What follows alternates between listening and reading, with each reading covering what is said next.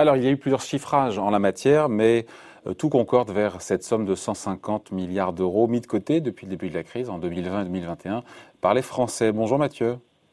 Bonjour David. Mathieu Plane, directeur adjoint du département d'analyse et prévision de l'OFCE. Comment vous arrivez à ce chiffre-là qui est somme toute assez proche de celui de la Banque de France?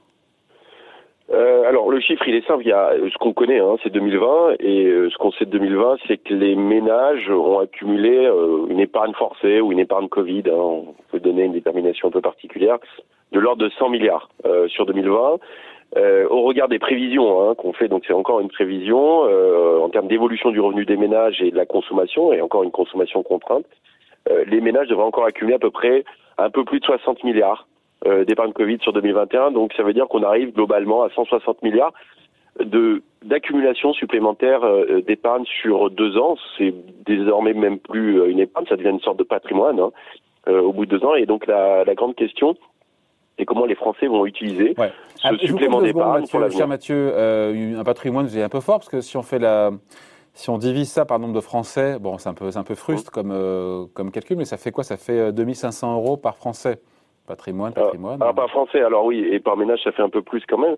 Euh, il y a 160 milliards euh, sur 30 millions de ménages, donc euh, on voit qu'on est sur quelque chose qui est de l'ordre de 5000 euros quand même. de, alors, on dit patrimoine parce que l'épargne, c'est sur un an. À partir du moment où vous accumulez les choses et que vous les gardez et que vous les déstockez pas, ça devient du patrimoine. Et donc la question, c'est cette constitution de ces 160 milliards. D'abord, il y a la question de la répartition. Vous oui, parce qu'il y a beaucoup de Français qui nous regardent, qui se disent Moi, je me sens pas concerné par ces milliards thésaurisés. Hein.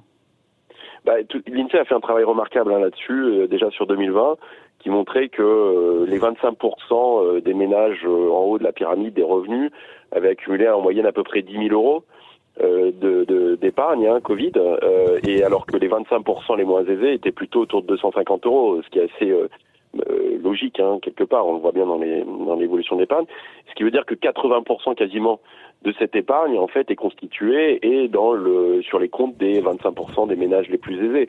Donc c'est plutôt le comportement de ces ménages-là qui va être intéressant pour la suite.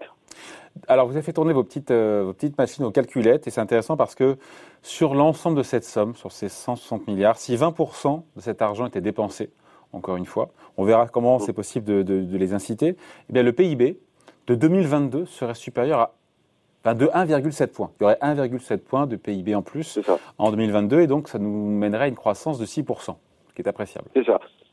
C'est-à-dire que nous, on a fait deux scénarios parce que l'incertitude est forte hein, sur ces euh, comportements euh, d'épargne pour la suite. Un scénario, on va dire, relativement prudent où les ménages se remettraient à épargner comme avant euh, et donc n'utiliseraient pas cette épargne Covid et donc là on arrive à une croissance de 4,3% euh, un taux de chômage à 9,4 d'ailleurs euh, au passage, euh, et un scénario, on va dire, euh, plus positif où finalement une partie de cette patrimoine, cette épargne accumulée serait réutilisée, reconsommée pour l'ordre de 20%, c'est-à-dire 30 milliards à peu près, serait réinjecté dans l'économie sous forme de consommation. On arrive à une croissance de 6% et un taux de chômage à 8,7 et un déficit bien sûr plus bas. Donc ça veut dire que et on n'est que sur 20% hein, de reconsommation de cette épargne. Hein. donc on peut imaginer des scénarios alternatifs encore plus ambitieux. Donc on voit que c'est un des moteurs, une des clés essentielles de cette reprise, c'est comment euh, les ménages vont se comporter vis-à-vis de cette épargne. Bien sûr, si une partie est réinjectée dans l'économie, euh, par exemple 30 milliards, on a un scénario qui est quand même assez différent en termes de reprise. Et donc plus de croissance, c'est évidemment pour le coup moins de chômeurs. C'est bien de le rappeler aussi. C'est mécanique, euh, on va dire, c'est-à-dire que le, premier déterminant euh, de l'emploi, ça reste l'activité et la croissance. Donc une croissance plus soutenue, c'est plus de création d'emplois, c'est moins de chômage. Il faut avoir ça aussi en tête, hein, c'est qu'une croissance plus soutenue, c'est plus de recettes fiscales. Euh, et moins de chômage, c'est aussi moins de dépenses sociales.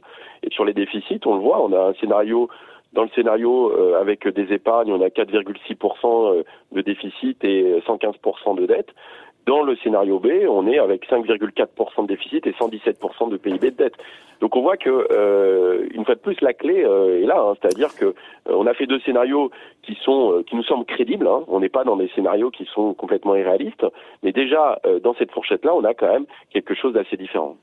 Ouais, après c'est c'est un raisonnement macroéconomique. Collectivement, on le voit bien, enfin, encore une fois, chiffre à l'appui, que les Français gagneraient dans l'ensemble mmh. à, dépenser une partie de cette épargne Covid, sauf que les choix individuels, voilà, peuvent être bien différents et s'écarter de cet intérêt collectif.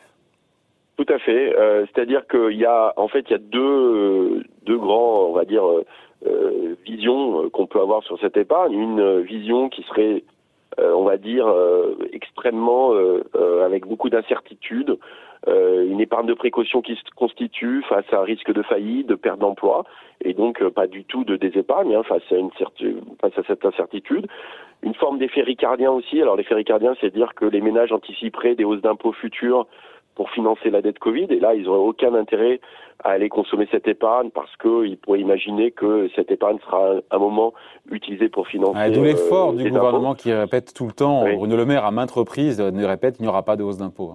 Exactement. Donc les anticipations des ménages sont extrêmement importantes là-dessus sur euh, quelle pourrait être euh, l'augmentation des impôts ou la baisse des dépenses publiques aussi, hein, parce que euh, s'ils imaginent qu'on va devoir faire des efforts budgétaires importants, ils pourraient mettre de l'argent de côté euh, pour financer ça, et s'ils mettent cet argent de côté, ils ne le consomment pas, et donc on a un effet qui serait beaucoup moins dynamique sur la croissance. Et on a un scénario qui est beaucoup plus, on va dire, positif, qui serait que euh, avec les levées des, contraintes sanitaires, avec euh, une reprise de croissance importante, euh, et puis pendant un an et demi, des ménages qui ont été contraints dans leur consommation, un phénomène d'engouement qu'on pourrait retrouver temporairement, hein. mais les ménages se feraient plus paisibles plaisir que d'habitude, en sortant un peu plus, en allant plus au restaurant, en faisant plaisir sur un voyage, l'achat d'une voiture, etc. Et donc là, on aurait un scénario plus positif. Mais donc on est face à deux choses euh, quand même qui peuvent être assez différentes. Et donc c'est très important pour le gouvernement à la fois en termes de communication de signaler qu'il n'y aura pas d'augmentation d'impôts, euh, et deuxièmement, avoir une campagne de vaccination qui se passe bien de façon à relever mmh. le plus vite euh, les mesures sanitaires pour que cette consommation puisse se libérer. Ouais. Après, encore une fois, cette consommation qui se libère, enfin cette épargne en tout cas qui pourrait se libérer, elle vient surtout, on l'a mmh. dit, des ménages les plus aisés. Donc c'est eux qu'il faut convaincre et qu'il faut inciter à dépenser. Oui, alors il y a effectivement eux hein, euh, qui sont euh, une des clés parce que c'est très concentré là. Euh, pour les autres, il y a le risque toujours d'une épargne de précaution hein, quand même parce que euh, ils représentent une partie importante de la population et donc eux pourraient être plus concernés d'ailleurs sur les pertes d'emploi parce qu'on voit que souvent sur le marché du travail c'est plutôt les plus précaires, euh, c'est pas forcément les cadres ou les plus aisés qui sont les plus concernés. Mais vous avez raison, c'est donc ces 25% de ménages là qui vont être concernés et sachant que il y a un point intéressant aussi, c'est que ces ménages là sont ceux qui ont dans leur consommation le poids le plus important dans la consommation d'hôtellerie, de restauration, de voyage de loisirs, tous ces secteurs qui ont été extrêmement contraints euh, et qui sont euh, très touchés par la crise. Donc, euh, si cette consommation aussi se rediffuse vers ces secteurs, ça sera extrêmement bénéfique pour l'économie parce que les risques de faillite sont beaucoup concentrés sur ces secteurs qui ont été très touchés. Effectivement, si vous consommez des achats de matériel ou de produits manufacturés importés, ça n'a pas du tout le même effet sur la croissance que si vous allez dans une consommation de services, services de proximité, qui est de l'activité domestique. Donc on voit bien qu'il y a aussi ce risque-là. Hein. Acheter des produits manufacturés euh, fabriqués en Chine n'a pas du tout le même impact sur l'économie française que d'aller au restaurant, par exemple, euh, où vous avez une activité domestique, un emploi domestique. On rappelle que 25% des ménages les, euh, les plus aisés, ce ne sont pas des millionnaires. C'est sûr bien de le rappeler aussi. Hein. On, est, on est quoi? On est sur des revenus de quel, quel niveau? Alors le, le, le seuil hein, pour être dans les 25%, alors je, à vérifier parce que j'ai pas tous les chiffres en tête, mais je dirais que c'est autour de 2500. À partir de clairement à, à 3000 euros, euh, vous êtes dedans. Je vous dirais que c'est autour de 2500 euros, je crois de mémoire, parce que c'est 80% de ménages. Euh, il faut savoir que c'était le seuil aussi pour la taxe d'habitation et ça représentait 2500 euros. Donc voilà, à partir de 2500 euros, vous êtes euh, concerné déjà par les 20%. Voilà, c'est bien de le rappeler aussi. Merci Mathieu. Explication signée Mathieu Plan, directeur adjoint du département analyse et prévision de l'OFCE. Merci Mathieu. Merci David, à bientôt.